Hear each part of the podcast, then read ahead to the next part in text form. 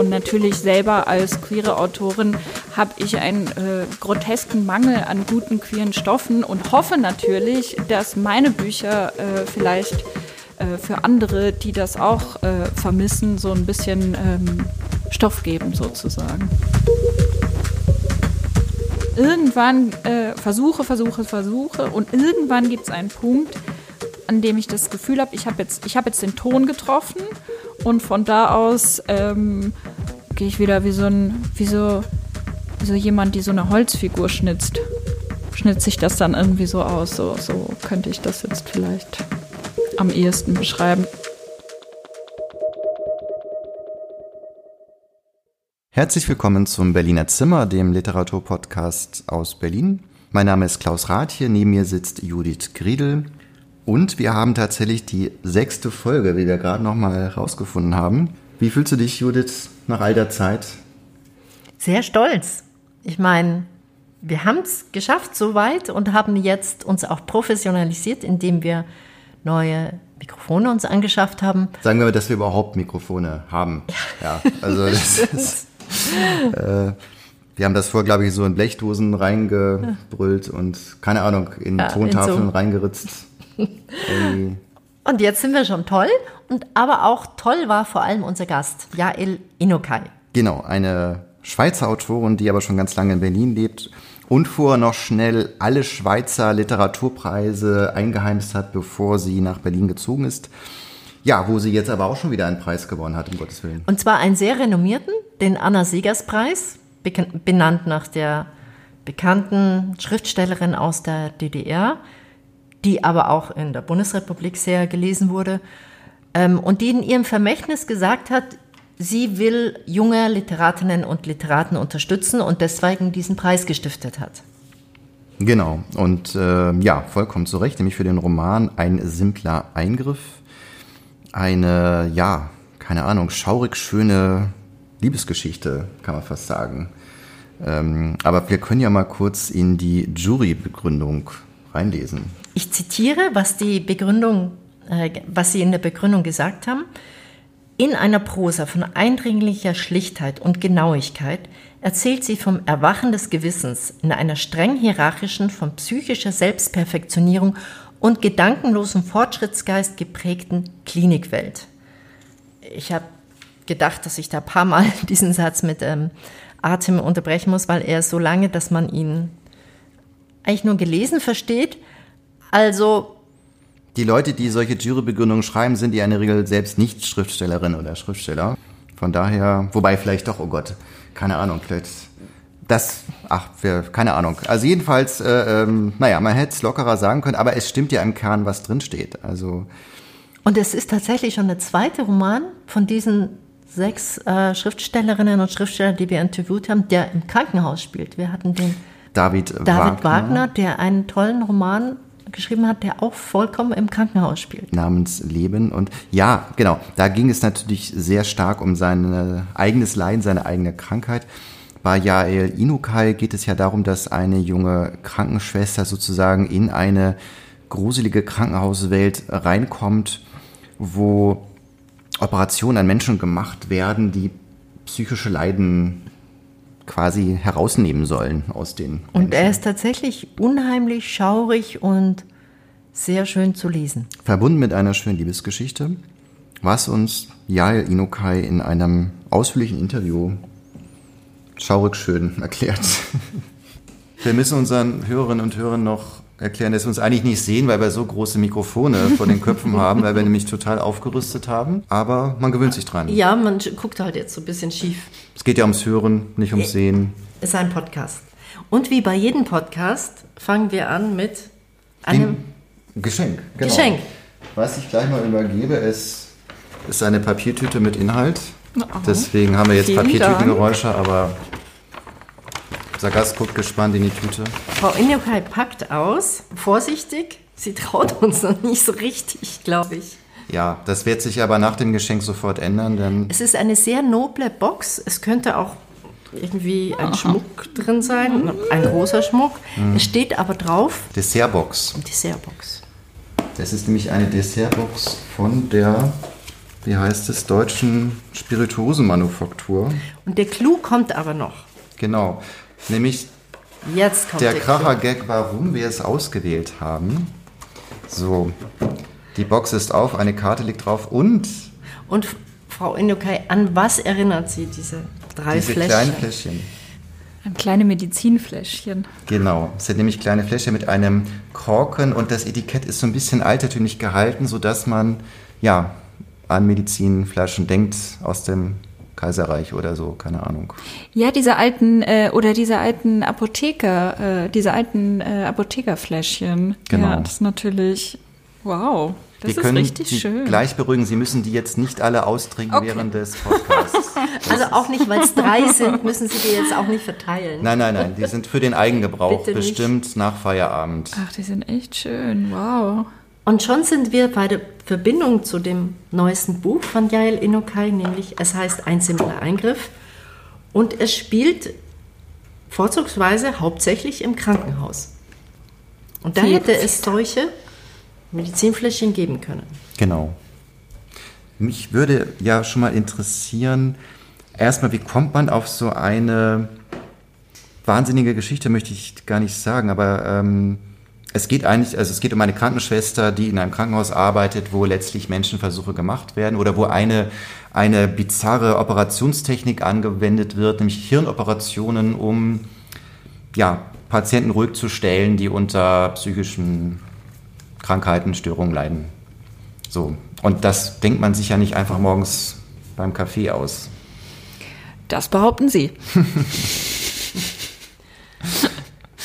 Soll ich sagen, wie es, wie es, wie es so ein bisschen, was die Ursprünge waren? Ja. Also die, äh, es gab so verschiedene Inspirationen für dieses Buch. Ich hatte schon mal ein anderes Projekt mit einer Krankenschwester. Ich wollte unbedingt mal über eine Krankenschwester schreiben und nach meinem Debütroman Storchenbiss den ich 2012 veröffentlicht habe, hatte ich ein zweites Buchprojekt, ähm, in dem auch eine Krankenschwester die zentrale Figur war. Und aus diesem Buchprojekt ist aber dann schlussendlich leider nichts geworden. Es ist zwar 200 Seiten lang geworden, aber es ist trotzdem nicht fertig geworden. Und mir war immer klar, dass diese Figur irgendwie so wiederkehren würde. Und ähm, es gab dann so verschiedene geschichtliche Vorbilder, die mich äh, inspiriert haben. Die Geschichte von Annemarie Schwarzenbach, der Schweizer Autorin, oder die Geschichte von Rosemary Kennedy, der Schwester von äh, John F. Kennedy, äh, die Bücher von Oliver Sacks. Ähm, ja, Ich fand den oder ich finde den Roman sehr faszinierend, teilweise auch verstörend, also im Sinne von, das ist nicht negativ, sondern er, er erschüttert mich. Und ich fand es spannend, dass sie, ich habe eigentlich erwartet beim Lesen, dass mir jetzt eine Zeitvorgabe kommt. Ich dachte erst, es ist eine Geschichte aus der NS-Zeit, so ein bisschen wie Euthanasie, und es kommt nicht und kommt nicht. Und das fand ich dann doch sehr spannend, weil ich nicht weiß, ist es historisch oder ist es sogar in der Zukunft? Haben Sie das bewusst so gemacht? natürlich, das ist alles Absicht. Aber ich finde das gut, wenn Sie den, äh, finde das gut, wenn Sie den Roman verstörend äh, fanden. Ich habe ja eine ganz große Zuneigung zu verstörenden Romanen. Ich bin zum Beispiel ein ganz großer Fan von Shirley Jackson und ich finde alle ihre, äh, alle ihre Romane, Erzählungen sind wahnsinnig äh, verstörend und ich liebe das. Also ich, ich habe ein paar Rezensionen gelesen und das St. Galler Tagblatt aus ihrem Heimatland der Schweiz schreibt über ihren Roman, das Düstere wird hier gespenstisch zart serviert. Das fand ich sehr schön auf den Punkt gebracht. Ja, das hat mir auch gefallen. Wie sind Sie dazu gekommen, diese teilweise gruselige Geschichte, es ist ja auch eine Liebesgeschichte, eben so, ebenso zart zu servieren, wie die Zeitung das beschreibt. Sie hätten ja auch eine andere Entscheidung treffen können, man hätte es gruseliger also machen können, man hätte, Aller Stephen King. ja, also man hätte andere Genreentscheidungen treffen können und auch sprachlich natürlich andere Entscheidungen treffen können. Wie hat sich das entwickelt, dass Sie es tatsächlich so ja, in, in eine schöne äh, Sprache gekleidet, mit so einer Leichtigkeit diese teilweise gruseligen Sachen erzählen. ähm, ich finde das ja sehr interessant, diese äh, Entscheidung, wie eine Geschichte erzählt wird. Es gibt ja dieses, äh, es gibt ja das, was äh, immer wieder gesagt wird, es ist eigentlich egal, was es für eine Geschichte ist. Es geht darum, wie sie erzählt wird.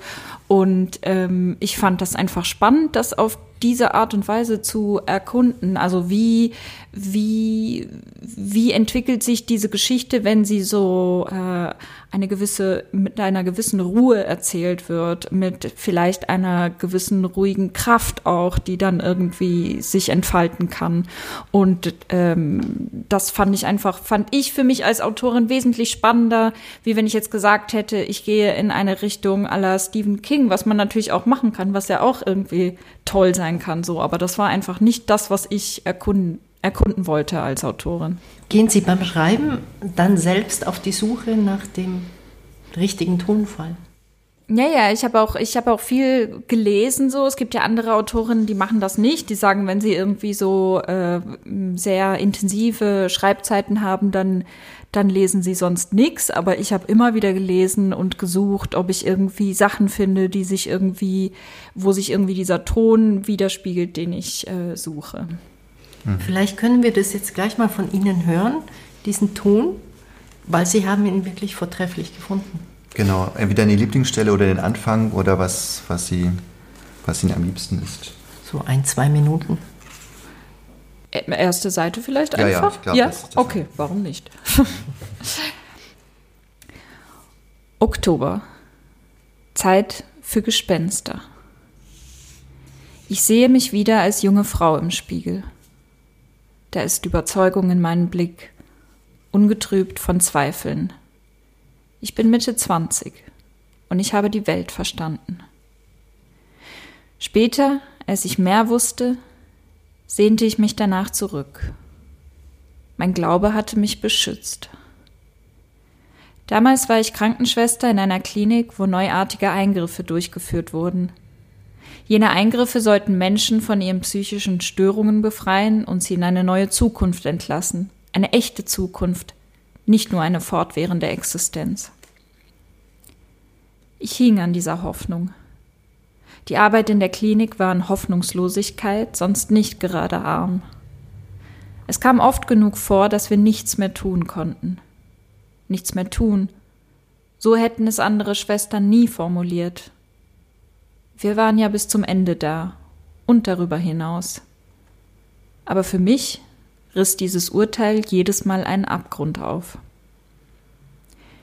Ich war diejenige, die dem Doktor während des Eingriffs assistierte. Er navigierte seine Instrumente zur betroffenen Stelle im Hirn und machte diese unschädlich. Die Frauen und Männer blieben dabei wach. So konnten wir sicher gehen, dass alles Gesunde unversehrt blieb ich hielt sie beschäftigt und nahm ihnen die Angst. Mitgefühl nannte ich das.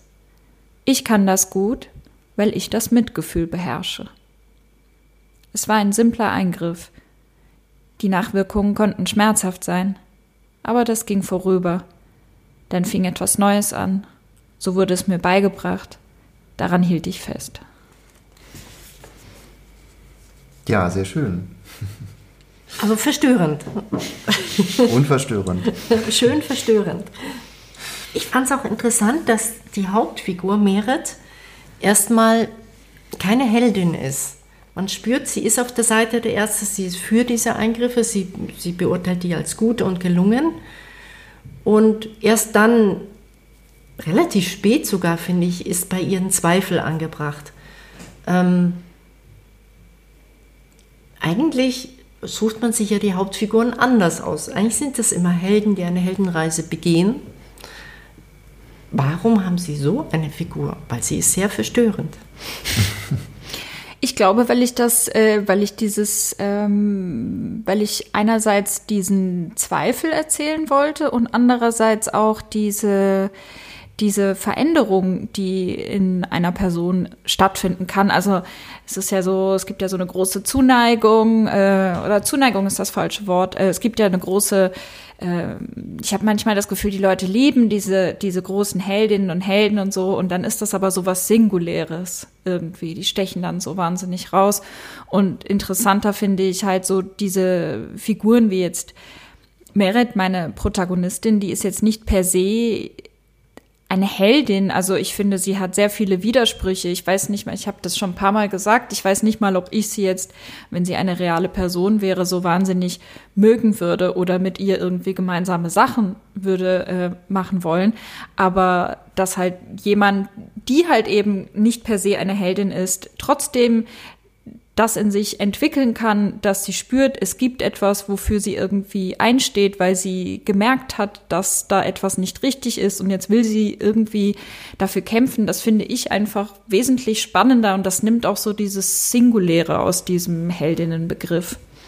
Ja, vor allem, also mich hat auch fasziniert, dass sie, es ist ihnen ja auch gelungen ist, sich ähm, in alle Details einer Krankenschwester reinzuversetzen. Und Sie sind ja jetzt nicht gerade ehemalige Krankenschwester. Also das finde ich schon, wie, wie ist Ihnen das gelungen? Also wie ich habe einen, ich hab einen kleinen biografischen äh, Vorteil, weil meine Mutter Krankenschwester war und ich natürlich das, ähm, also die während meiner Kindheit auch äh, gearbeitet hat in dem Beruf und ich das natürlich halt so äh, sehr viel davon so mitbekommen habe, was das eigentlich äh, bedeutet. Ich wollte dann eine Weile selber einen medizinischen Beruf ergreifen, ähm, habe dann aber relativ schnell festgestellt, dass das nichts für mich ist. Also das ist jetzt nicht so, das ist jetzt nicht, dass ich sagen würde, deshalb, weil sich irgendwie eins zu eins, was äh, eine Krankenschwester oder eine pflegende Person äh, so erlebt oder irgendwie arbeitet, aber es hat mir auf jeden Fall äh, so Grund un äh, unter den Füßen gegeben. Sonst hätte ich, glaube ich, gar nicht gewusst, wie ich mich dieser Figur irgendwie nähern soll. Aber haben Sie Ihre Mutter dann ausgefragt? Hat Ihre Mutter den Roman in Wirklichkeit geschrieben? Ich meine, das ist ja nicht einfach so. Wie, wie ist das genau gelaufen? Naja, es ist halt so, ähm, ich habe jetzt nicht, ich hatte, ich hatte jetzt nicht direkt in dem Sinne ein Interview mit ihr geführt, so über ihre Arbeit, sondern äh, mehr aus dem, äh, aus Erinnerungen gespeist, so und äh, sie hat aber den Roman auch gelesen und äh, abgesegnet, so. Okay. Also. Das, das beruhigt uns schon mal. Ja, mich auch, ja.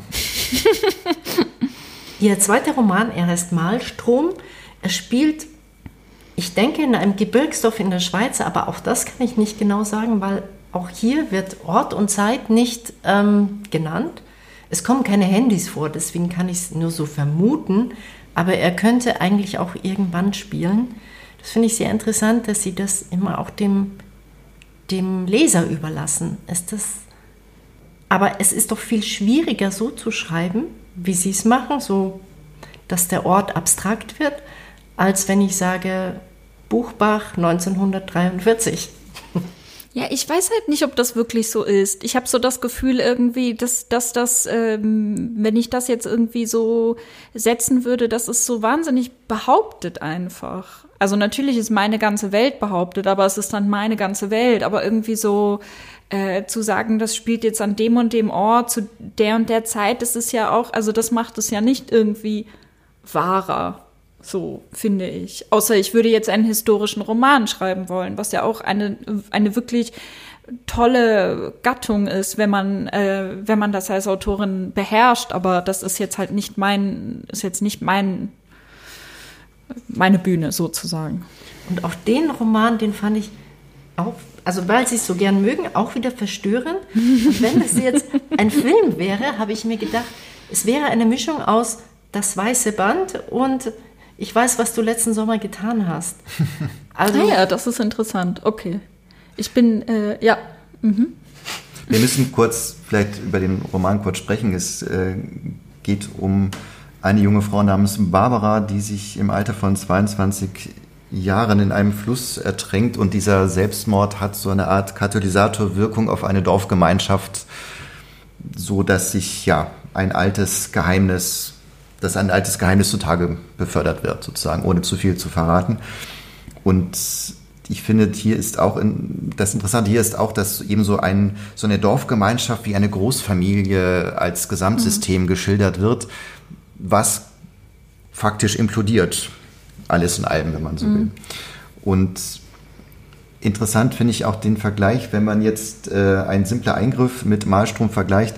Bei einem simplen Eingriff haben sie ja auch, geht es ja auch viel um die Familie, wo die äh, Hauptdarstellerin, äh, also Hauptdarstellerin sage ich schon, die, die Hauptfigur herkommt. Ähm, beide Male widmen sie sich also kleineren und größeren Familien. Mhm. Wie, äh, wie kommt das zu oder was, was fasziniert Sie da an diesen Einheiten sozusagen, an diesen Organisationen, wenn man so will, an diesen Verbünden? Mm, naja, ich habe halt. Ah, wie soll ich das formulieren? Ich glaube, die. Äh, also man sagt ja, man sagt ja immer so, die meisten Gewaltverbrechen passieren innerhalb der Familie, so äh, zum Beispiel. Also ähm, die und und das ist einfach das ist so ein Mikrokosmos, der nach völlig eigenen Regeln funktioniert und ein Stück weit ja auch so abgeschlossen ist gegen außen. Und das wird unterschiedlich auch verhandelt, äh, vor allem in Malstrom finde ich so, äh, wer irgendwie diese Abgrenzung macht, wer diese Abgrenzung respektiert, wer sie nicht respektiert und was sich innerhalb von diesem Kosmos äh, deshalb so ergibt und wie das die Figuren prägt. Und das ist natürlich für ähm, Meret in dem neuen Roman auch so, dass es sie prägt. Wobei ich vorsichtig bin, irgendwie so, ähm, weil es ja auch so eine Tendenz gibt, irgendwie filmisch oder literarisch dann zu sagen, die Person hat das und das erlebt in ihrer Kindheit und deshalb ist sie jetzt so und so. Und ich, aber gleichzeitig wollte ich natürlich trotzdem irgendwie von ihrer Familie erzählen, so wie ich mir das vorgestellt habe. Aber ich hoffe, ich bin nicht in diese Richtung geschlittert, so. Nein, finde ich nicht. Also ich meine, so, so äh, die, die, die, es ist ja keine Küchenpsychologie enthalten, die jetzt eben wie in einem schlechten Fernsehkrimi jetzt die banale Ursache oder so eine direkte Kausalkette aufmacht, sodass der Leser beruhigt schlafen gehen kann. Ach so, ja, nur Menschen, denen das passiert, die werden nachher zum ja, genau. So. Ja. Also. Dann bin ich beruhigt.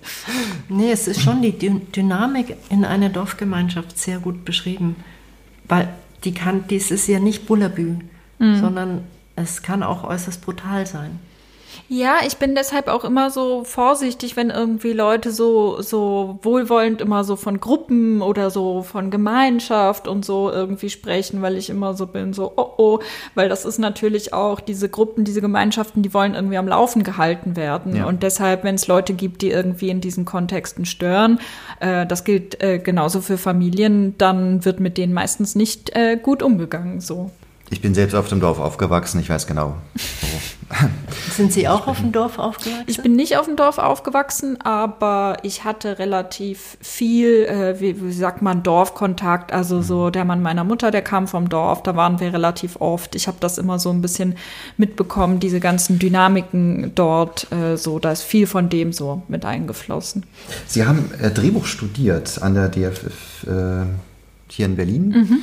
Ähm, Sie haben aber, soweit ich weiß, bisher nicht als Drehbuchautorin gearbeitet, aber das Wissen eines Drehbuchstudiums ist sicherlich in die Romane eingeflossen. Mhm. Können Sie sagen, wie das zusammenhängt oder wie, wie sich das befruchtet hat, vielleicht gegenseitig?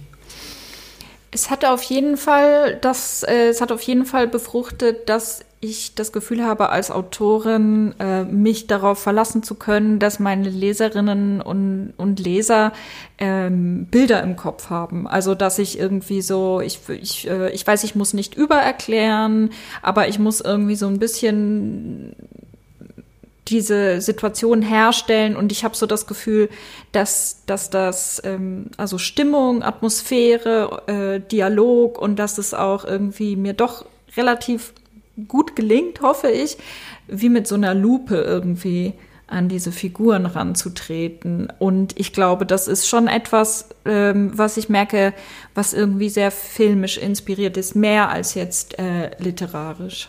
Aber wollten Sie von Anfang an Drehbücher schreiben und haben es deshalb studiert oder haben Sie es aus Versehen studiert? Es war so eine Mischung.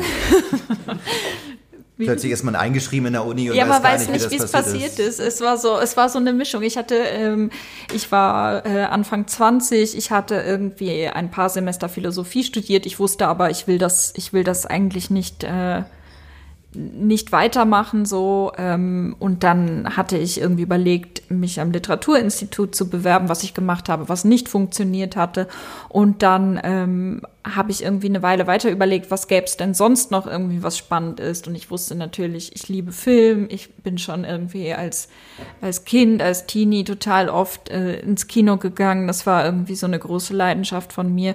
Und dann habe ich mich da einfach beworben und das hat dann geklappt. Und ja, dann war ich tatsächlich plötzlich da eingeschrieben so. Und, und und war so ein bisschen, wusste nicht so ganz genau, ob ich jetzt am richtigen Ort bin, weil halt, weil wir waren so, so durchmischt von Leuten, die halt so eine gute Freundin von mir, die ich damals im Studium kennengelernt habe, die war halt so mit Leib und Seele Filmemacherin. Also die ist immer noch so, die, die ist einfach so, das, das geht dir bis irgendwie in die Haarspitzen. Und so war ich halt zum Beispiel nie. Ich hatte irgendwie so Dinge daran, die mich interessiert haben, aber auch ein ganz, ganz großes Feld, was ich überhaupt nicht spannend fand. So. Und sind Sie mit Leib und Seele Schriftstellerin? Ja, ich glaube schon. Das heißt, Sie müssen das in Worte fassen und ich glaube, ja. Aber falls jetzt jemand sagen würde, können Sie nicht selbst das Drehbuch schreiben, wenn, weil wir Ihren Roman verfilmen wollen, dann würden Sie auch nicht Nein sagen, vermutlich? Oder also würden Sie noch mal ein Drehbuch, sich in die Drehbuchwelt trotzdem noch mal begeben wollen? Mm, ich weiß nicht so genau, das habe ich mir auch schon überlegt. Ich weiß nicht so genau, weil ich halt jetzt wirklich einige Zeit mit diesem Buch beschäftigt war und ich nicht weiß, ob ich noch mal so und so lange irgendwie mit diesem Buch beschäftigt sein möchte. Und dann kommt noch hinzu, ich finde erstaunlich oft, wenn die Person, die die Vorlage geschrieben hat, dann irgendwie auch noch das Drehbuch äh, schreibt, das ist oft wirklich kein guter Film so. Also, äh, und ich finde das schon eigentlich eine feine Sache, wenn das dann auch so eine gewisse Transformation eigentlich durchmacht, dass diese Geschichte nochmal durch jemand anderen durchgeht. So. Mhm. Ein weiteres Thema, zumindest in, in beiden Büchern, ist das Thema Homosexualität ich habe fast den Eindruck, dass das so eine, also ist das ein Hauptthema bei Ihnen? Ich würde das gar nicht Thema nennen. Ich finde das immer so, finde das immer so, so, so, finde das immer so eine falsche Beschreibung. Es wird natürlich ein Stück weit ähm, äh, abgearbeitet, auch, äh, also es ist jetzt nicht wie in anderen äh, Büchern. Letztens habe ich von meiner äh, äh Kollegin äh, Kaschka Brilla das neue Buch gelesen, Die Eistaucher, und da sind zum Beispiel einfach alle Figuren super selbstverständlich queer und das wird auch nicht äh, in dem Buch so verhandelt. Das ist bei mir schon anders, aber ich würde es trotzdem nicht äh, Thema nennen. Ich meine, aber so, ja, ich. Mm.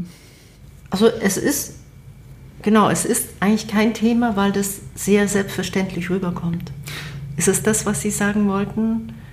Also ich möchte noch nicht mit thematisieren wollen. Ja, Sie hatten es in einem anderen Interview einmal auch sind äh, in der von darauf eingegangen, dass oft, wenn es einem, wenn eine lesbische Liebesgeschichte im, im Vordergrund steht, dass das oft irgendwie tragisch endet und genau das wollten Sie beim äh, bei ein simpler Eingriff äh, ändern, weil das ist der ähm, hat, hat hat ja ein hoffnungsvolles Ende sozusagen.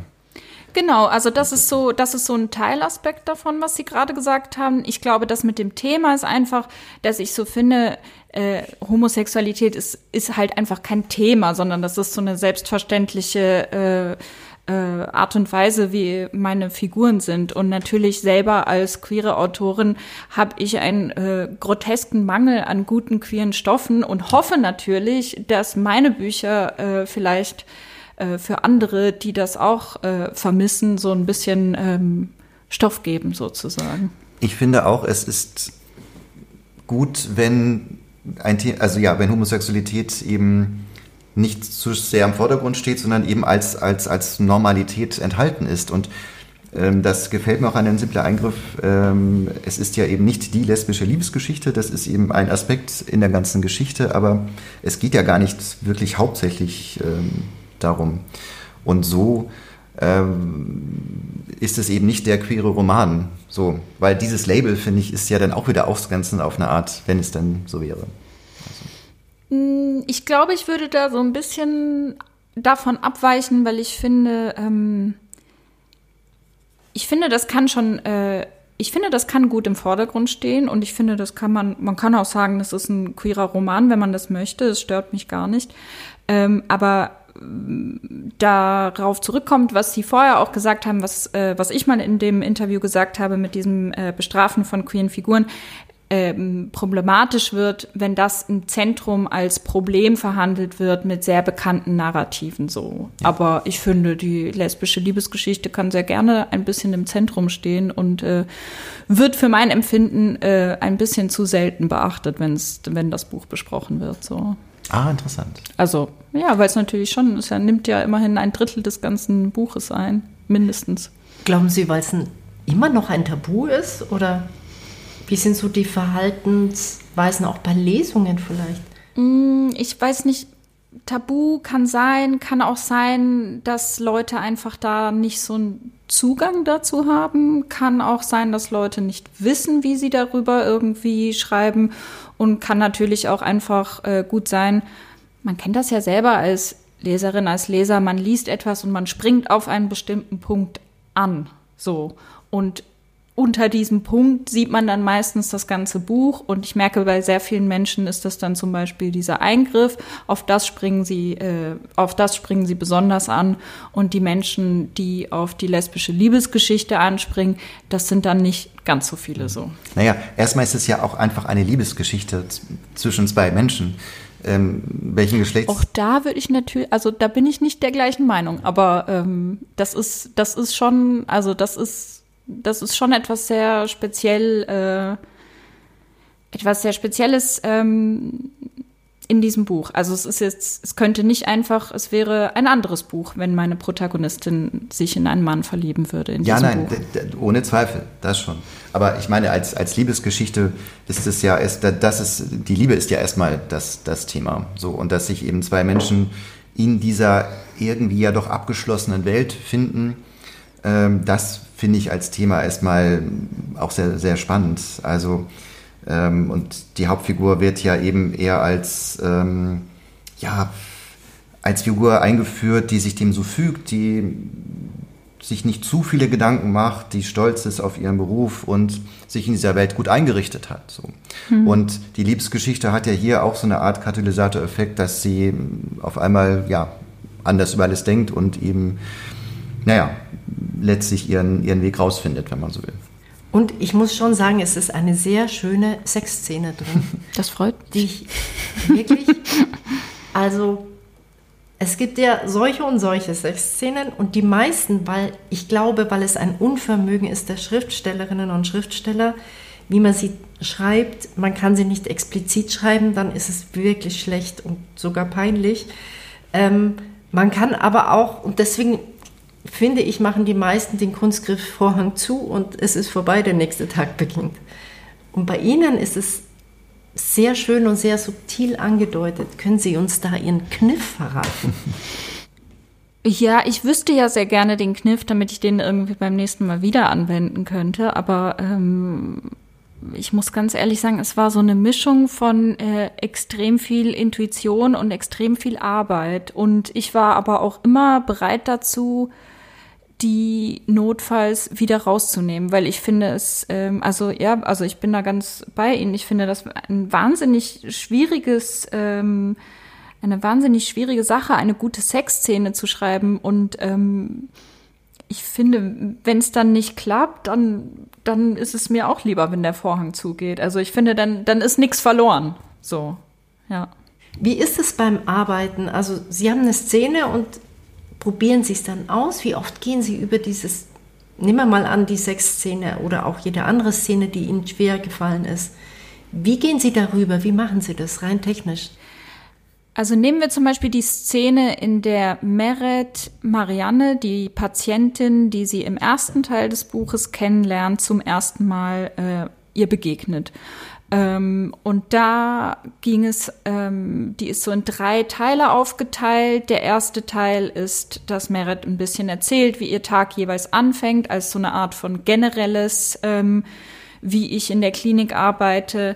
Äh, dann kommt der Abschnitt, dass sie Marianne auf dem Gang sieht. Und dann kommt der Abschnitt, dass sie in dem Zimmer mit Marianne ist der Arzt dazu kommt, der Vater von Marianne und Marianne erklärt wird, wie der Eingriff stattfindet. Und ähm, ich versuche meistens einzusteigen, indem ich ein bisschen das generelle Setting oder so, also wie hier den ersten Teil, wie sieht generell so ein normaler Tag, also normal in Anführungszeichen, äh, für Merit aus und dann so versuchen, diese Lupe, von der ich vorhin gesprochen habe, diese Lupe anzusetzen. Ähm, und was passiert jetzt? Also was, wie sind, wie stehen die im Raum? Das ist immer etwas, was ich ganz wichtig finde. Wo steht eine Figur? Wie guckt eine Figur? Ähm, wie verhält sich eine Figur, wenn eine andere Figur so zur Tür reinkommt? Das ist so, das, das ist so mh, mm, ein bisschen einfach, dann, weil dann, ich muss diese Körper spüren, damit ich die so mh, mm, greifen kann. Und dann fange ich an und versuche. Und irgendwann äh, versuche, versuche, versuche und irgendwann gibt es einen Punkt, an dem ich das Gefühl habe, ich habe jetzt, ich habe jetzt den Ton getroffen und von da aus ähm, gehe ich wieder wie so ein, wie so, wie so jemand, die so eine Holzfigur schnitzt. Schnitzt sich das dann irgendwie so aus. So, so könnte ich das jetzt vielleicht am ehesten beschreiben. Aber ich bin sehr, ich bin sehr kleinlich. Also ich gehe da hundertmal drüber. Das stört mich auch gar nicht. Hundertmal. Also das heißt, Sie schreiben es auf. Also ja. Aber und dann Vielleicht lassen Sie es dann, dann liegen. Dann liegen. Braucht es dann eine Zeit? Ja, es muss schon so ein bisschen, mal? es muss schon so immer ein bisschen reifen. Also so, man, äh, ich würde nie am, am selben Tag an dem ich angefangen habe, eine Szene zu schreiben, mhm. nochmal irgendwie drüber gehen. Immer mindestens eine Nacht warten. Okay. Und das ganze Buch, machen Sie es dann, wenn Sie es einmal redigiert haben, dann nochmal? Lassen Sie es liegen oder Oh, das ist ganz szenisch vor. Ich glaube, das ist dann so, das ist dann, das hat dann gar keine wirkliche Ordnung mehr. Also ich habe das Gefühl, ich hatte zum Beispiel vom Buch, sagen wir drei Viertel, als das Lektorat angefangen hat. Und es war auch ein wichtiger Punkt, an dem das Lektorat angefangen hat, weil anhand des Lektorats ich auch gewisse Sachen nochmal anders justieren konnte. Also wir hatten zum Beispiel auch, also die Struktur jetzt ist so, dass es in drei Teile unterteilt ist und jedes dieser drei, jeder dieser drei Teile ähm, ist einer der drei Hauptfiguren zugeordnet. Und davor war das so, dass es in der Zeit hin und her springt. Also das ist keine, äh, also eher so, wie man es filmisch wahrscheinlich machen würde. So, man würde den Tag von Merit erzählen, wie sie irgendwie Marianne, ihre Patientin, kennenlernt und dann springt man in Rückblenden zurück. So, also es ist ja hunderttausend Mal gemacht worden und dann haben wir aber festgestellt im Lektorat, das funktioniert in dieser Buchform, es funktioniert einfach nicht, haben neu justiert. Anhand dessen konnte ich dann wieder weiterarbeiten so und also um so ein Beispiel zu geben. Es ist okay. dann nicht so, es ist alles da und ich gehe einmal drüber und ich gehe nochmal mhm. drüber. Es ist, also es, ähm, mhm. ja. Aber es hat auf jeden Fall funktioniert in dieser mhm. Form. Also auch was Sie sagten, wie Figuren auf andere Figuren reagieren, die zur Tür reinkommen, das fand ich mhm. auch sehr schön mhm. beschrieben. Und das, da kommt dann sicherlich das Filmische auch mit rein, weil das es entstehen sofort Bilder im Kopf und das charakterisiert die Figuren ja auch sofort. Die auch mit dem Arzt, die Autorität, die er ausstrahlt, äh, die Art und Weise, wie die Krankenschwestern auf ihn auch reagieren. Also das. Ähm, Der war richtig gut beschrieben. Ja, aber das, da ist sofort eine mhm. Atmosphäre mhm. da. Man ist sofort selbst in dieser mhm. Klinik und das mhm. funktioniert sehr gut. Ich finde, wir haben uns eine kleine Spielpause ah. an dieser Stelle verdient, oder? Nachdem wir jetzt so viel ernsthaft gesprochen haben. Unser Spiel geht so.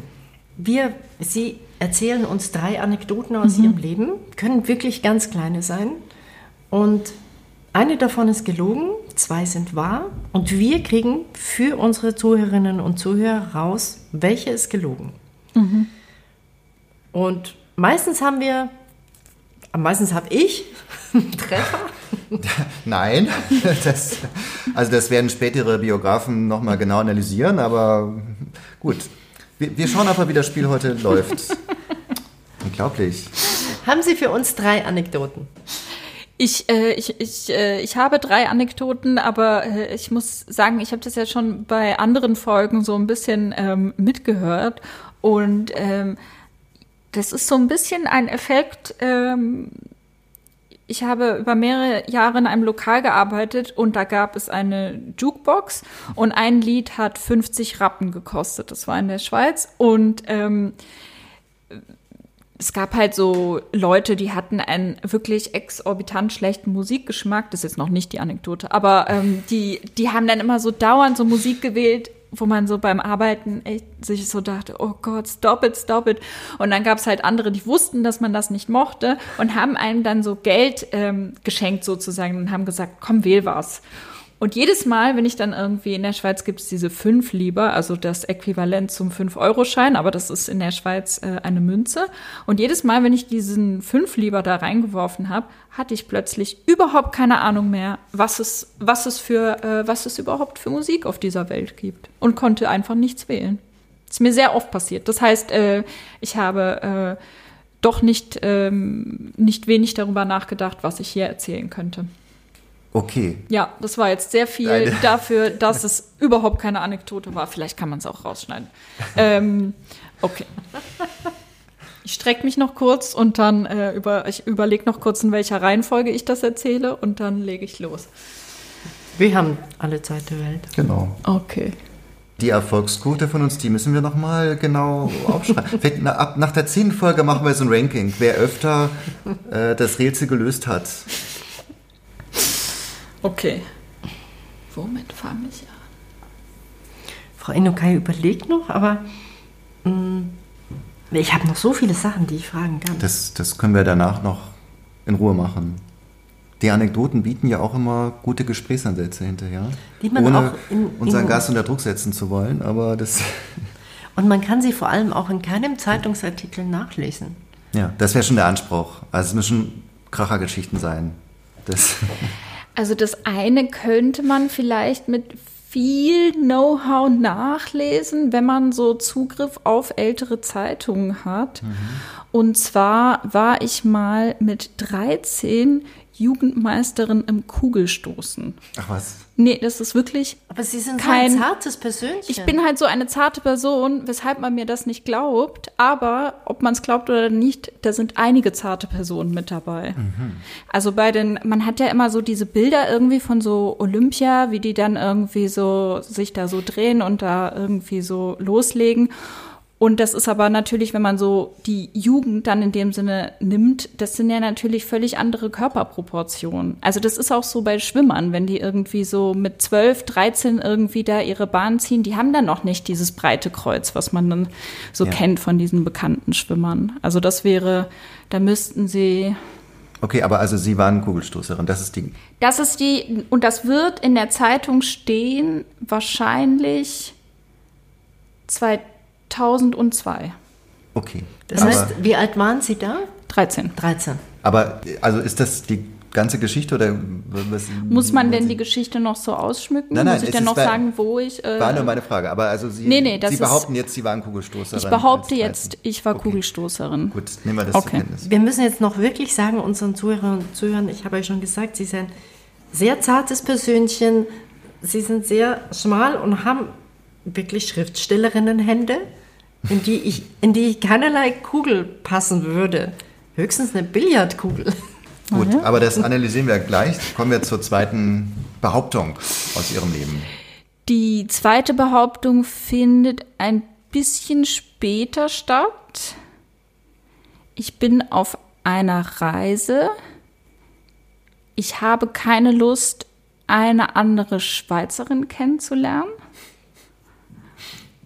Und im Hostel ist aber nur eine andere Schweizerin.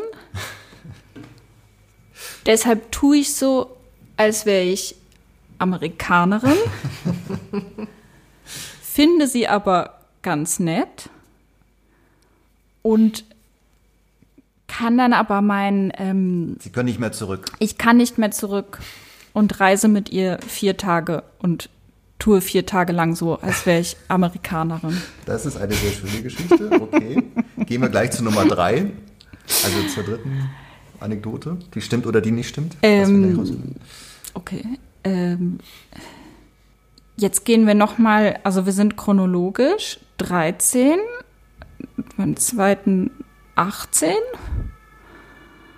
und jetzt bin ich Anfang 20, kurz bevor ich äh, nach Wien ziehe.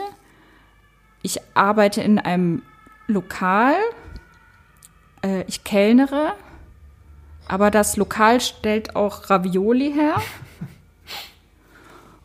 Und ähm, weil die Frau, die immer Ravioli macht, äh, krank wird, übernehme ich das äh, für ein paar Monate.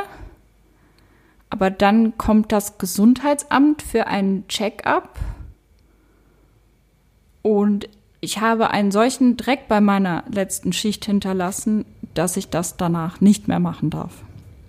Und ist das Restaurant ist aber nicht pleite gegangen, es wurde nicht geschlossen, es gab nur einen Rüffel. Es gab nur einen Rüffel. Okay. Aber ich wurde von der Küche suspendiert Und waren weiterhin aber Kellnerin. und war weiterhin Kellnerin. Ich könnte auch keine Raviolis machen. Und auch nicht Küche. Aber ist ja egal, was ich könnte. Also wir haben jetzt einmal die Kugelstoßerin, die amerikanische Reisegeschichte und die Ravioli-Geschichte. Also das mit der Reise, dass, dass sie eine Amerikanerin spielen, das, das sollte man ja eigentlich jeder Schriftstellerin zutrauen, in eine andere Rolle zu schlüpfen. Äh, wenn man Englisch kann, kann man natürlich auch ein bisschen amerikanischen Akzent, also zutrauen. Möglich, möglich halte ich für alles, auch ja, dass man aber vier Tage lang ist schon ganz schön. Also da kommt dann ja auch mal sowas kurz über die Lippen, so ein deutscher Ausdruck oder so. War das Ja, man, man so? redet ja nicht vier Tage unbedingt durchgehend miteinander. Man schaut sich Sachen an, man, man, Ja, man starrt also- auf den Horizont, äh, man badet irgendwie. Also aber vier Tage redet man schon zusammen. Also ich weiß nicht, ob ich das so durchhalten es kann auch wieder sein, dass das so eine Geschichte ist, die halb stimmt. Also dass, dass der Anfang stimmt. Sie musste, also sie hat sich als Amerikaner ausgegeben, um keine Bekanntschaft machen zu müssen. Und nach zwei Tagen ist sie eingeknickt und er Ja, hat dann es war- alles aufgeklärt. Das äh, ist ja möglich. Oder es waren vier Stunden oder so. Waren es vier Tage? Die Reise war vier Tage. Sagten sie. Nee, Sie müssen zuerst sagen, was, sie, was gelogen ist. Ja, also Aha. na, na, wir sind noch in der Recherche. Wir müssen noch. verhandeln, sonst Genau. äh, Also Wo, wohin ging die Reise? Eine völlig harmlose Frage. Genau, nur um mehr Details Äh, zu erfahren. Israel. Israel. Ah. Israel. Naja, in Israel, klar, da kann Da man gibt es aber viele Amerikaner auch, die hätten das dann vielleicht. Aber es gibt überall auch Ja, Schweizer, die Urlaub Aber machen. warum soll ich als, als Naja, in, in, dem, Amerikaner sagen, du sprichst aber komisch? in dem bestimmten Hostel. also gut, ich meine, die Kugelstoßerin kann ja auch sein, wenn man jetzt nur so anderthalb Jahre mal Kugelstoßerin war als Teenager, dann ist man danach ja nicht gleich Arnold Schwarzenegger. Also Ja, das, aber das halte ich trotzdem. auch für möglich, dass das, dass das also Ja. ich habe auch alle möglichen Sport gemacht, gemacht und ich habe nie Sport nicht- gemacht. Das mit der Ravioli-Produktion finde ich natürlich auch lustig. Ich meine, ich glaube, da glaube ich nicht, dass das ausgedacht ist, weil das halt, das ist irgendwie Das würde man so sich nicht schräg. ausdenken. Äh, irgendwie, genau, ich denke auch, das würde, also, und gekellnert hat sie ja wirklich, das wissen wir. Das wissen wir aus Recherche. Sonst hätten ganz viele Zeitungen äh, gelogen. Aber hat sie in Wien gekellnert? Hast du das gelesen? Vielleicht ist es nur so ein halbes Ding. Und in Wien Ravioli weiß ich ja auch nicht. Naja, Ravioli gibt es auf der ganzen Welt. Hm. Die, Was haben sie in Wien gemacht, außer gekellnert? Philosophie studiert. ja, da muss man kellnern, wenn man Philosophie studiert. Man braucht ja diesen Ausgleich zur, zur normalen Welt. Also, und dass man dann in die Lebensmittelproduktion rübergeschickt wird, das ist ein logischer Schritt. Das ist, man wird quasi befördert und fällt dann wieder zurück. Das kann ich mir alles vorstellen. Ähm, also, Aber dass sie ihren Arbeitsplatz dann dreckig hinterlässt, weiß ich auch nicht. Sie hat uns vorher erzählt, wie sehr sie redigiert und wie sehr sie ins Detail geht. Das sind oft Leute, die auch sonst ordentlich sind. Sind Sie sonst ordentlich? Wie gesagt, Sie müssen zuerst sagen, naja, du musst beim Kellnern und in der Küche aber auch berücksichtigen, äh, dass es da manchmal nachts, Ja, um, nachts, um, hektisch ist. nachts um drei so und man räumt vielleicht nicht mehr nachts um drei noch schnell auf, sondern denkt, ach, das kann auch die nächste Schicht am nächsten Tag machen. Das muss ja nicht gleich auf die ähm, etwas über die gesamte Kellnerst du Persönlichkeit. Ich, ich habe mal fast gekellnert. Ich habe in einem Club mal Bierflaschen transportiert und Bierkästen transportiert. So. Das hört, hört es sich jetzt so an. Also es, es, es war verwandt mit dem Kellner, sage ich mal. Aber es war ein Job, der nachts auch nachts um drei äh, stattfand, sozusagen. Und da kann ich mir schon vorstellen, dass man dann mal keine Lust hat aufzuräumen. Aber gut, ich sehe, du, du hast eine Tendenz. Was ist deine Tendenz? Wir müssen ja. Trotzdem die Ravioli. Ich, ich kann mir es nicht vorstellen, wenn sie da so in ihrem Text ist. Mhm. Trotzdem, Ravioli stimme nicht. Okay, mein Tipp wäre die ähm, bei der Reise. Ich traue Ihnen zu, dass Sie die Amerikanerin gespielt haben, aber ich glaube auch nicht, dass Sie es vier Tage durchgehalten haben. Ich kann mir vorstellen, dass Sie es doch aufgeklärt haben, weil Sie ähm, gewisse Restskrupel noch in sich tragen und deswegen aus beginnender Freundschaft auch gesagt haben, ja, sorry, du, das war nur Show, ich bin ja eigentlich auch Schweizerin und war ein Spaß. So, das wäre mein, mein Tipp. Jetzt warten wir gespannt auf die Ja. Auflösung. Und wie unser Ranking danach aussieht, das werden wir, naja. Also, äh, zuallererst muss ich natürlich sagen, äh, die aufmerksame Zuhörerin wird sich dran erinnern, dass ich von fünf Liebern gesprochen habe beim Kellnern bei der Jukebox und das war natürlich in der Schweiz und nicht in Wien. Also ich habe in der Schweiz gekellnert. Und ähm, es findet tatsächlich ein kleines Ranking in diesen Geschichten statt. Die erste ist komplett erstunken und erlogen. ähm, es ist aber ähm, mein, es ist aber in dem Sinne äh, eine geliehene äh, Geschichte, weil mein Vater war äh, Jugendmeister im Kugelstoßen. Schau an. So, das habe ich mir von ihm ausgeliehen. Aber mein Vater ist tatsächlich äh, oder war äh, in diesem Alter, da war er aber, ich glaube, 14 oder so. Und da war er aber auch ein ziemlicher Schrank. Also äh, ist auch alles sehr stunken und erlogen. Natürlich sind diese jungen Leute schon Schränke. Aber ich dachte, ich, ich probiere es mal, weil es halt so äh, dermaßen jenseits ist. Diese Behauptung, dass ich sie ein bisschen ähm, ausschmücken musste damit sie glaubwürdig wird. Und ähm, das mit der Amerikanerin, äh, ich habe es zwei Tage durchgehalten. Aha. Ja. Okay, damit hatte ich schon mal recht. Ja. Wobei wir insgesamt trotzdem gescheitert sind, Wir sind weil gescheitert. die Aber- erste komplett gelogen war. Wir Aber sind beide gescheitert, möchte ich nochmal. Und das Ja. wird jetzt auch aufgezeichnet. Wir sind beide gescheitert. Und die Ravioli, das war, äh, das war, ähm, das war folgendes. Das war eigentlich, also das war an und für sich total die schöne Arbeit, weil das war so ein Lokal, was auf drei Stockwerken war. Unten war die Bar, im ersten Stock war das Restaurant und im zweiten Stock waren die Büros und dieser kleine Raum, wo die Ravioli hergestellt wurden.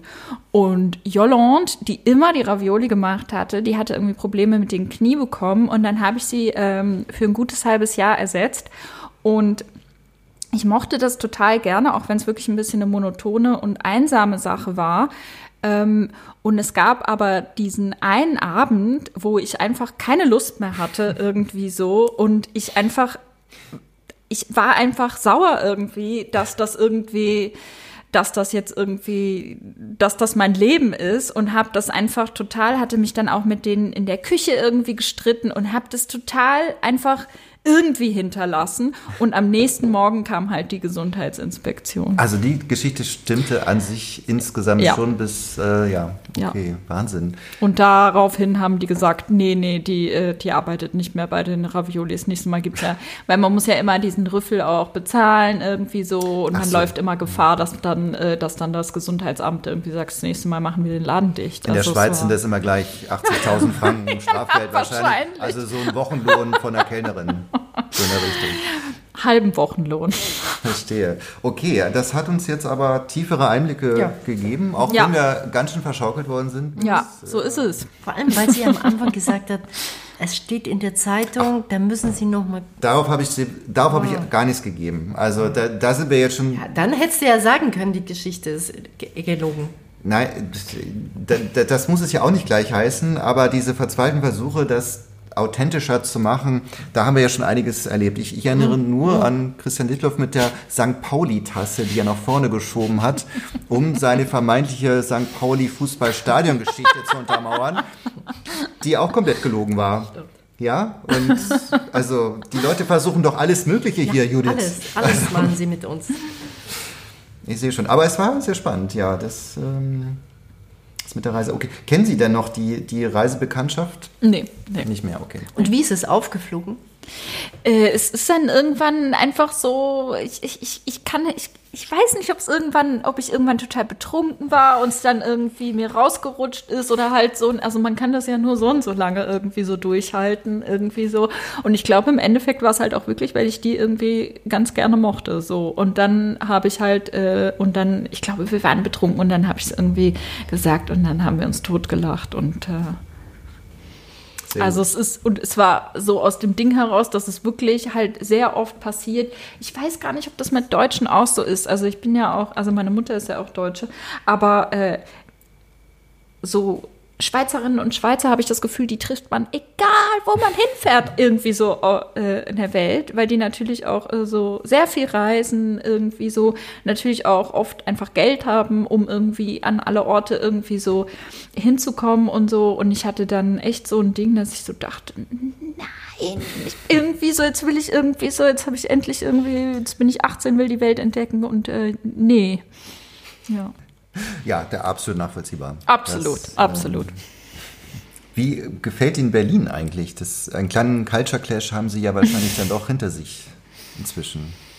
Ich lebe sehr, sehr gerne in Berlin. Es gibt natürlich auch Dinge in Berlin, die mich irgendwie wahnsinnig nerven, aber ähm, ich, ich habe mal im Tagesspiegel von so einem 100-jährigen Bewohner von Berlin gelesen, der gesagt hat, äh, wer aus Berlin weggehen will, muss früh genug, muss sich das früh genug abgewöhnen, Berlin. So. Und ich finde, das stimmt so ein bisschen, weil ich denke mir dann oft, wenn ich hier bin, jetzt reicht's und ich habe keine Lust mehr und so. Und dann bin ich irgendwie so eine Woche weg und denke so, oh, jetzt wär's mal wieder, ich weiß nicht, wie geht's Ihnen denn?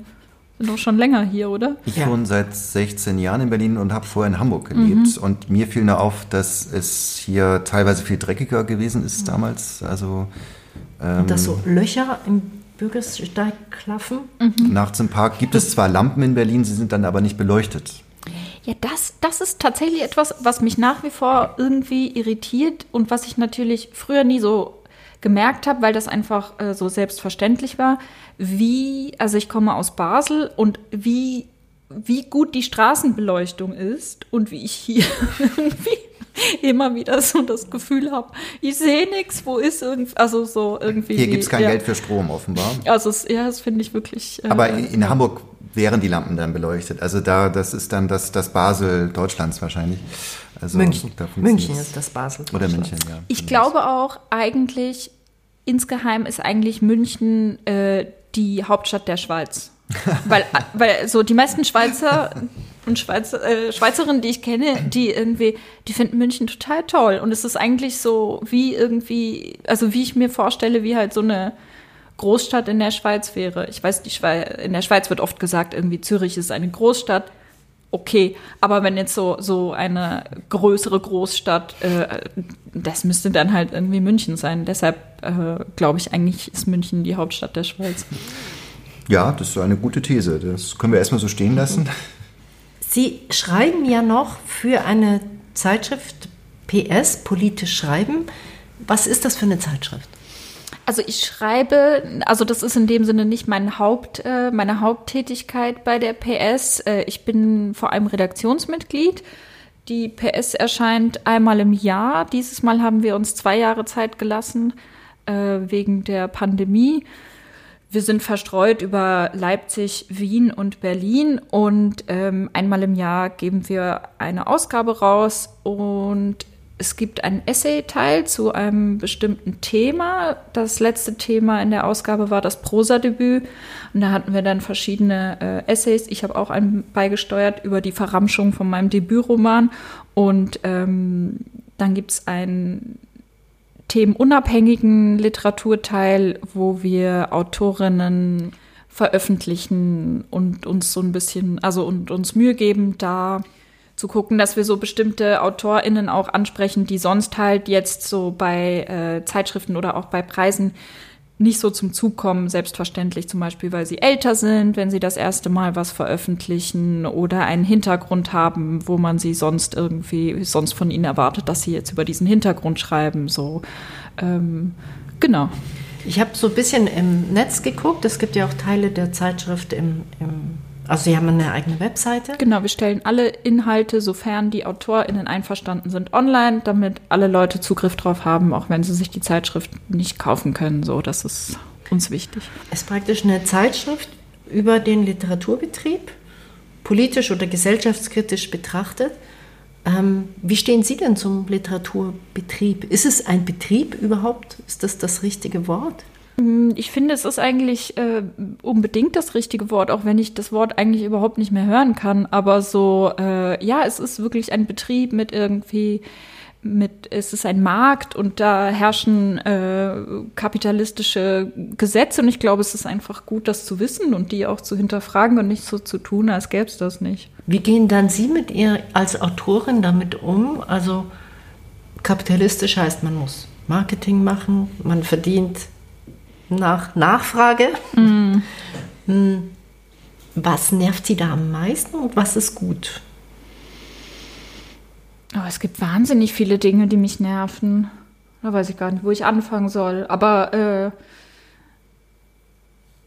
ich glaube, was ich gut finde, vielleicht fange ich damit an. Ich glaube, was ich gut finde, ist, dass ich den Eindruck habe, vor allem in den letzten Jahren, dass irgendwie die Vernetzung untereinander irgendwie stärker geworden ist. Ähm, auch jetzt äh, so, also die Netzwerke einfach auch von Leuten, die vielleicht sonst eher so einen Einzelkampf führen mussten und dass man einfach, dass es da mehr irgendwie eine Form von Zusammenhalt gibt, ähm, der natürlich auch beinhaltet, dass wenn ich jetzt irgendwie ein Angebot bekomme für einen Job, der irgendwie relativ gut bezahlt ist und ich weiß, ich kann das zum Beispiel nicht machen äh, oder so, dass ich dann darüber nachdenke, wer von meinen KollegInnen äh, nicht nur würde sich dafür eignen, sondern wer könnte das zum Beispiel finanziell auch wirklich gebrauchen oder wer hat noch nicht so viel Aufmerksamkeit, wer kriegt generell nicht so viel Aufmerksamkeit, ähm, wer wäre richtig, richtig gut darin, aber wird irgendwie nicht wirklich gesehen. Also solche Fragen einfach, die, wo ich das Gefühl habe, da ist irgendwie ein geschärftes äh, Bewusstsein dafür. Und was ich schon auch den Eindruck habe, ähm, jetzt, jetzt bin ich ja auch schon seit zehn Jahren dabei, ähm, dass es eigentlich fast nie vorkommt, dass man irgendwo ist und nicht mindestens eine wahnsinnig nette Person kennenlernt. So, das finde ich irgendwie, das, das finde ich schon toll. Also kann mir eigentlich sagen, egal an welches Festival, Lesung etc. pp. ist es, man lernt immer irgendjemanden kennen, der wirklich toll ist. Also das ist schon schön so. Auf jeden Fall. Also es ist nicht der Schriftsteller im stillen Kämmerlein bei Ihnen, ne?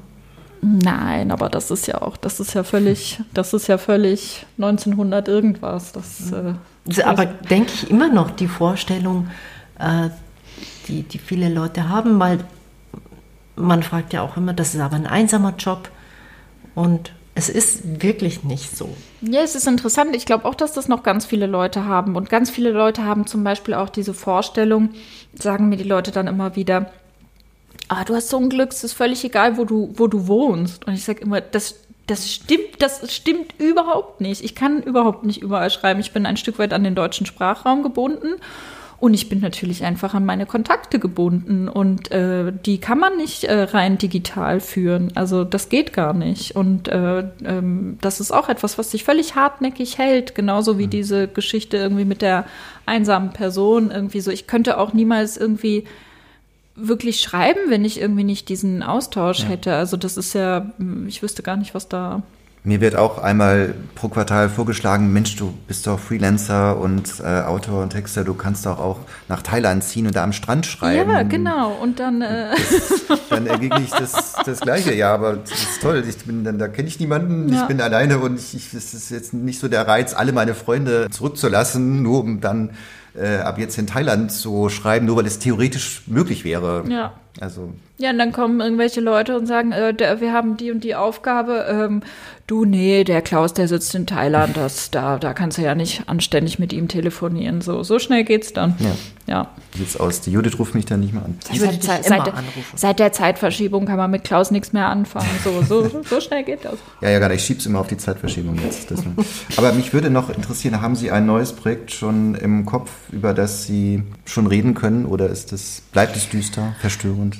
Äh, hoffentlich. Äh, ich habe ein paar Ideen äh, und ich bin aber noch sehr unsicher, welcher ich nachgehen soll. Ich weiß auch noch nicht, ob es wirklich wieder ein Roman wird, aber ähm, ja, ich bin auch ein bisschen tatsächlich am Überlegen. Äh, es gibt auch so eine Figur, bei der ich irgendwie weiß, ähm, wenn ich der nachgehe, dann wird es vielleicht nicht ganz so verstörend und, ähm, und das reizt mich natürlich, aber letztens habe ich auch mit einer befreundeten Schriftstellerin geredet, die gesagt hat, sie schreibt gerade das totale Feelgood-Buch ähm, und es geht ihr so auf die Nerven. Sie, sie hält es gerade überhaupt nicht mehr aus. So. Also von daher weiß ich nicht, ob man. Ja. Geht es vielleicht auch mal mehr um eigene Lebensthemen, um eigene Erlebnisse, weil wenn ich das richtig jetzt, äh, also ich meine, die, die Krankenschwestergeschichte und so weiter, das, die, die, die Bücher, die Sie jetzt geschrieben haben, mm. haben ja mit Ihrer eigenen Biografie mm. nicht so viel zu tun in dem Sinne, was sie ja nicht schlechter macht. Ich meine, nur viele Schriftsteller tendieren ja doch irgendwann dazu, ihr eigenes Leben mehr auszuschlachten als Stoff. Ich würde da nie Nein dazu sagen. So. Ihre ähm, Zeit als Kugelstoßerin zum Beispiel, das kann man Beispiel, auch prima mal aufarbeiten. Ich liebe ja, ich liebe ja auch solche Sachen wie äh, Hoppe von Felicitas Hoppe, wo sie einfach ihre Biografie äh, einfach in dem Sinne ich sage jetzt nicht erfindet, aber irgendwie schon. Ähm, ich, ich bin so ein bisschen, also ich habe dann immer so das Gefühl, also das, mein Leben, das lebe ich ja irgendwie so. Ähm, ich sehe nicht so ganz ein, warum ich in meinem Schreiben dann auch so in meinem Leben irgendwie so verweilen soll, wenn es halt so andere Möglichkeiten gibt, irgendwie so wohin zu gehen und ähm, ja, ich muss auch ganz ehrlich sagen, dass es, dass es nur selten autofiktionale Texte gibt, glaube ich, die mich wirklich irgendwie packen oder bei denen ich irgendwie so denke, ach, das, das, das hat mich jetzt irgendwie, also zum Beispiel, ich, ich, ich bin ein riesengroßer Fan von Deborah Levy oder Louis, ich weiß leider nie, wie man sie ausspricht, The, The Cost of Living, so Real Estate, die hat so eine Living-Autobiografie geschrieben und die ist der Hammer oder Violette Leduc, ich weiß nicht, ob Sie, ob Sie die kennen. Ähm, aber so im Großen und Ganzen bin ich meistens ein bisschen unterwältigt und, äh, und ich glaube aber nicht, dass das mit den Texten per se zu tun hat, sondern einfach mit meinen persönlichen Präferenzen. Ich glaube, ich halte mich einfach lieber in anderen Welten auf. So. Ja. Wogegen ja gar nichts zu sagen ist. Das ist so als Schriftstellerin. Wie sieht Ihre Schreibroutine aus? So der normale, banale Schreiberinnenalltag würde uns noch interessieren. Mm, ich schreibe fast immer morgens. Und da auch die Nachfrage, was heißt morgens bei wir ja, das schon ist die Erfahrung ja, gemacht. Das ist mm. in Schöneberg ist das aber schon so neun, oder? Ja, ich bin meistens, also meistens bin ich so halb zehn, zehn am Schreibtisch eher so. Kommt auch ein bisschen auf die Jahreszeit drauf an. Im Winter kann es auch mal elf sein. So. Eine sehr gesunde Einstellung. Also ich finde es wichtig, irgendwie am Morgen zu schreiben, weil der Kopf dann einfach irgendwie voll da ist. Aber es ist nicht so, dass ich so wie andere, wie so nach einem ganz genauen Uhrwerk funktioniere und irgendwie sagen, und jeden Morgen um acht sitze ich am Schreibtisch. Das klappt bei mir nicht. Also ich muss auch immer so ein bisschen gucken, wie fühlt sich irgendwie der Tag an. Es kann auch sein, also weil ich dann oft am Nachmittag so organisatorisches erledige, kann es auch manchmal sein, dass halt so organisatorisches mir irgendwie so auf der Lunge liegt fast schon, dass ich dass ich dann doch das irgendwie zuerst machen muss, so, weil es mir einfach sonst, weil ich mich sonst nicht irgendwie konzentrieren kann. Äh, und wenn ich Glück habe, dann äh, schaffe ich später so gegen 17, 18 Uhr nochmal einen Sprung.